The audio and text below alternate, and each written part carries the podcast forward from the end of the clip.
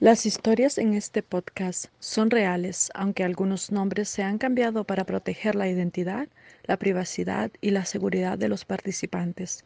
Las opiniones expresadas aquí son responsabilidad del autor.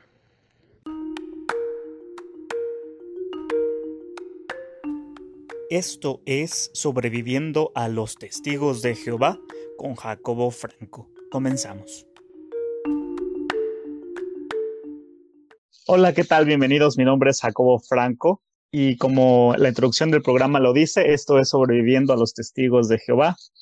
Estoy muy contento porque es nuestro primer episodio de muchos en el que traeremos experiencias, historias desgarradoras de los sobrevivientes a esta organización. Pero vamos a comenzar primero definiendo quiénes son los testigos de Jehová. Tenemos que conocer a este grupo antes de conocer las historias. El día de hoy tengo el placer de estar con un invitado especial colaborador. Su nombre es Arel Jiménez. Hola Arel, ¿cómo estás? Hola, ¿qué tal? ¿Cómo estamos? Soy yo, yo soy Arel Jiménez y es un placer estar aquí en esta entrevista que vamos a, a tener sobre los testigos de Jehová. Perfecto. Vamos a conocer un poquito más de ti en un momento, no toda la historia porque vamos a dedicar un episodio especial para tu historia completa, pero vamos, preséntate, cuéntanos quién eres y por qué tienes conocimiento sobre los testigos de Jehová. Bueno, actualmente yo tengo 31 años. Fui testigo de Jehová desde nacimiento hasta los 26 años. Y bueno, dentro de los testigos de Jehová tuve, por decirlo así, lo que ellos llaman privilegios, en el sentido de que tuve a cargo mío un grupo de testigos de Jehová y yo era el líder de estos. Uh, los testigos de Jehová los conocen como ancianos. También estuve escribiendo en la sucursal de México, donde ellos hacen toda la, su literatura, revistas, libros, es aquí en México, donde estuve yo escribiendo. Además, estuve escribiendo como misionero, bueno, lo conocen algunos así en algunas otras religiones. En los testigos de Jehová se les llama precursor regular. Este papel lo estoy desempeñando aproximadamente por 10 años consecutivos, anciano más o menos unos 4 años, y en Betel, es la sucursal de México, de los testigos de Jehová, estuve aproximadamente un año. Es por eso que, bueno, tengo conocimiento de quiénes son los testigos de Jehová y es el tema del que vamos a tratar el día de hoy. Perfecto, gracias por introducirte. Me toca introducirme a mí mismo. Yo fui testigo de Jehová por ahí de unos 25 años. Me salí de los testigos de Jehová en el 2011. Y bueno, ha sido una experiencia, ha sido una odisea llegar hasta donde estoy el día de hoy. Y es por eso que decidimos lanzar este podcast para compartir esas historias que han estado ocultas durante mucho tiempo y especialmente en el ambiente LGBT, que es un ambiente no muy bien visto dentro de los testigos de Jehová, como estaremos hablando en el siguiente episodio. Fue una experiencia muy difícil. Tuve algunos privilegios, como le llaman.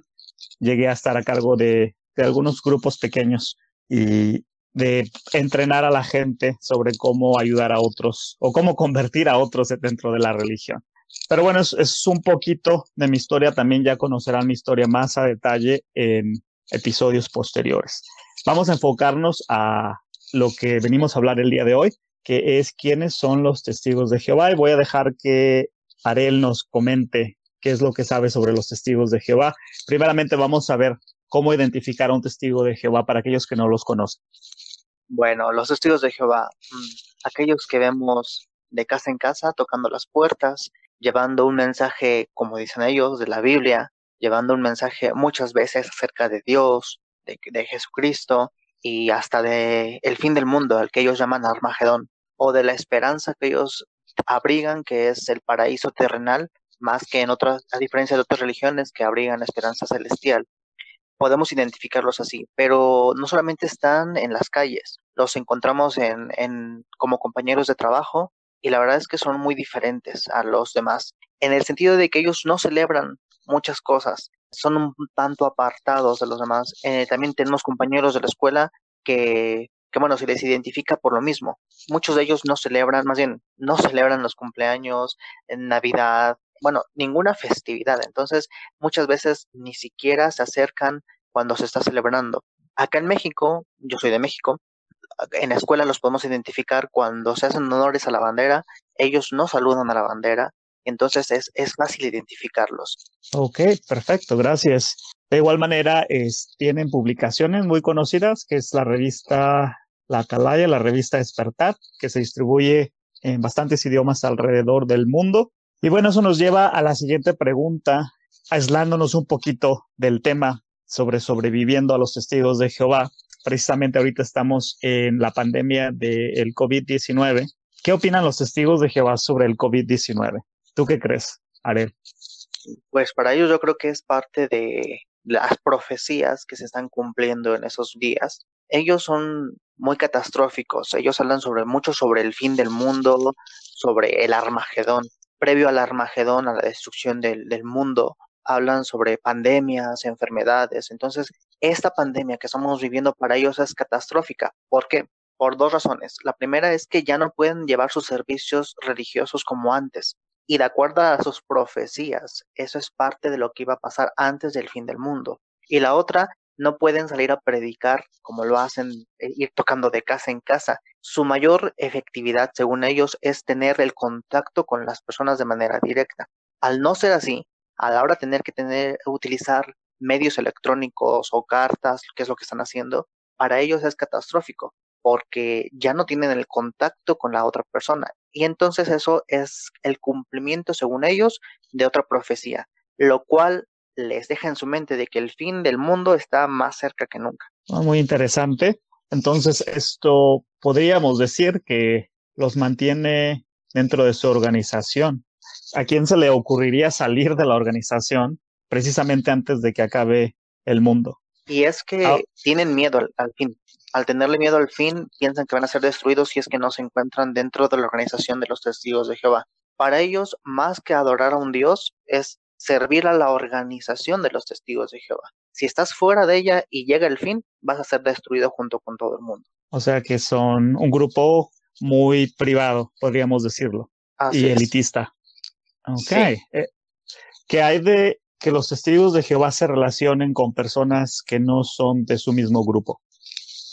No, no se puede hacer. Por eso decía que podemos identificarlos porque se apartan muchas veces en el trabajo, en la escuela, eh, en el mismo vecindario se apartan los testigos de Jehová. La, ellos dicen que la Biblia menciona que no debemos ser parte de este mundo. Es decir, los testigos de Jehová no somos parte de este mundo. Y como no eres parte de este mundo, tienes que mantenerte alejado de los que, los que te rodean y no son testigos de Jehová.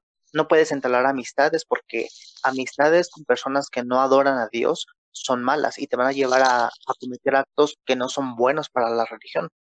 Entonces, eso hace que las personas que son parte de los testigos de Jehová, de la organización de los testigos de Jehová, no se relacionen con los demás, no busquen amistad, mucho menos un noviazgo, y ni pensar siquiera en casarse con alguien que no sea parte de los testigos de Jehová. Entonces podría decirse que sus creencias son muy arraigadas y apartarse de ellas es algo complicado, ¿no es así? Es muy complicado porque el círculo en el que ellos te marcan, el círculo que ellos en el que ellos te delimitan es muy poco. Tú no tienes amistades fuera de los testigos de Jehová, tú no tienes familia si no es testigo de Jehová, o sea, ni con la misma familia si no es testigo de Jehová puedes tener una gran relación. Entonces, si tú sales de allí, de ese círculo, pues entonces te quedas, pues por decirlo así, solo, porque la verdad es que te cierran las puertas hacia los demás, hacia los de afuera, porque te hacen creer y pensar que las personas que no son testigos de Jehová son malas compañías, son malas personas y que te van a inducir a hábitos malos. Bueno, y pues claro que en este mundo hay personas que te van a inducir a hábitos malos, pero ese no es el caso de la mayoría, lamentablemente. Así lo ven ellos. Eh, ahora enfoquémonos directamente en nuestro tema. Este podcast está dirigido a las personas que han abandonado esa religión, pero especialmente a aquellas personas que son de la comunidad LGBT más, ha tenido cobertura aquellas personas que se han salido, pero las de la comunidad LGBT más no han tenido ese espacio, entonces estamos creando ese espacio en este momento. ¿Cómo ven los testigos de Jehová a las personas de la comunidad LGBT más? Los testigos de Jehová no aceptan que son homofóbicos. Sin embargo, es una religión, una comunidad y una organización homofóbica totalmente, en, toda la extensión de la palabra. Ellos tienen entre sus normas, pues no cometer pecados. Muchas de las iglesias, muchas religiones lo mismo tienen. Sin embargo, los testigos de Jehová, entre los pecados, bueno, pues van a decir borrachera, asesinato y todo.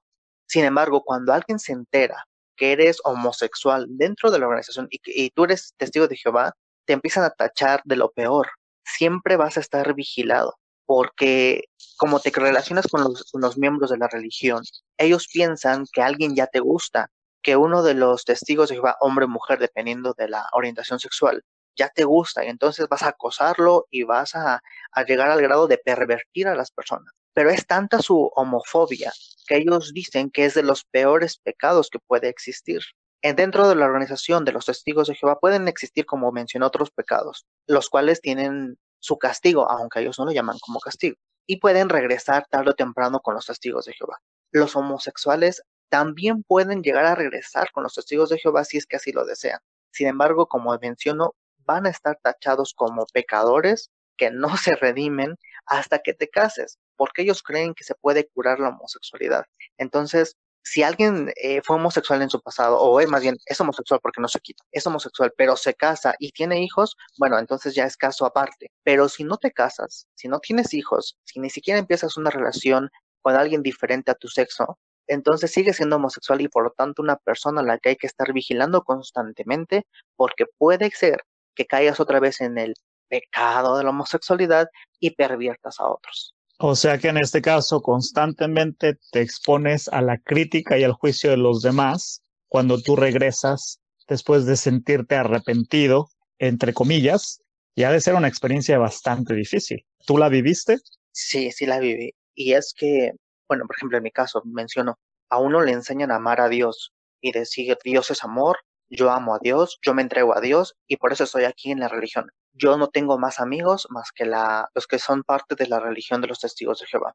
Cuando uno pasa por esta experiencia, siente el rechazo de la familia, de los supuestos amigos, de la comunidad, en este caso se llama congregación, a la que perteneces. Pero no solamente va allí, va a tu sentido de, de percepción de Dios, porque Dios te rechaza de acuerdo a sus creencias. Para Dios eres inmundo y para Dios no eres aceptable. Entonces, se acaba tu mundo, se acaba todo lo que creíste, se acaba ese Dios en el que tú pensabas que te amaba, siendo tal cual eras, pues se acabó. La familia, que es lo más cercano, si es que la tienes dentro de los testigos de Jehová, también se acaba. Tu mundo se desmorona de un momento a otro debido al rechazo y la homofobia que manifiesta este grupo de testigos de Jehová.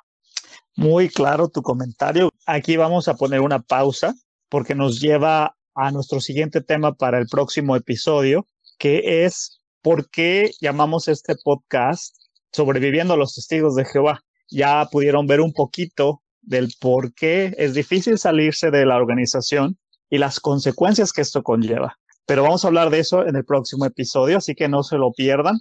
Arel, muchas gracias por acompañarme el día de hoy. Espero que estés conmigo en el próximo episodio también para seguir hablando de este tema y para que ya después podamos comenzar a contar las historias de aquellas personas que han logrado sobrevivir a los testigos de Jehová, ¿te parece? Sí, muchas gracias por invitarme y de, eh, bueno, vamos a estar pendientes del siguiente episodio para poder seguir ayudando a más personas a, a quitarse la venda de los ojos de los testigos de Jehová. Muchas gracias a todos aquellos que nos están escuchando. Gracias por sintonizarnos. Los estaremos esperando la próxima semana y estaremos listos para empezar a contar esas historias que les prometimos. Por ahora espero que se encuentren bien, estén sanos y salvos durante la pandemia del COVID-19 y nos vemos en la próxima.